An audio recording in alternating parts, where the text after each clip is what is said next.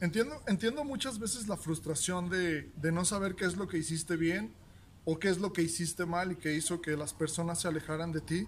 Muchas veces sin siquiera darte una explicación y, sin, y tú sin entender y sentirte, pues sentirte perdido, ¿no? En, esta, en estas relaciones en las que de pronto todo se termina, pero tú no sabes si fuiste tú el culpable o si fue alguien más. Y te quedas muchas veces perdido y pensando en, en, qué es lo que pasó y a partir de allí es que no sabes qué es lo que sigue o cómo es que deberías de avanzar. Sin embargo, tienes que tener la tranquilidad todo el tiempo de saber que tú te esforzaste por hacer lo mejor que estaba en tus manos, por entregar lo mejor de ti a cada momento y, y de saber que lo que sigue es lo mejor que puede haber.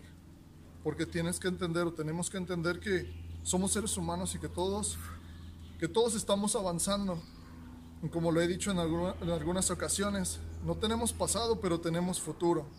Y el perdonar y, y a aprender a soltar después de haber intentado tantas veces es válido. Es válido porque al final del día, si no estás bien, las personas que te rodean no van a estar bien.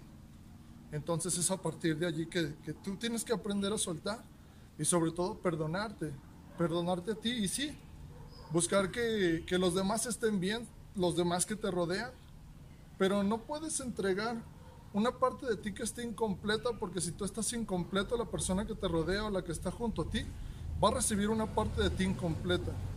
Busquemos siempre estar bien para poder hacer que las personas que están con nosotros estén bien.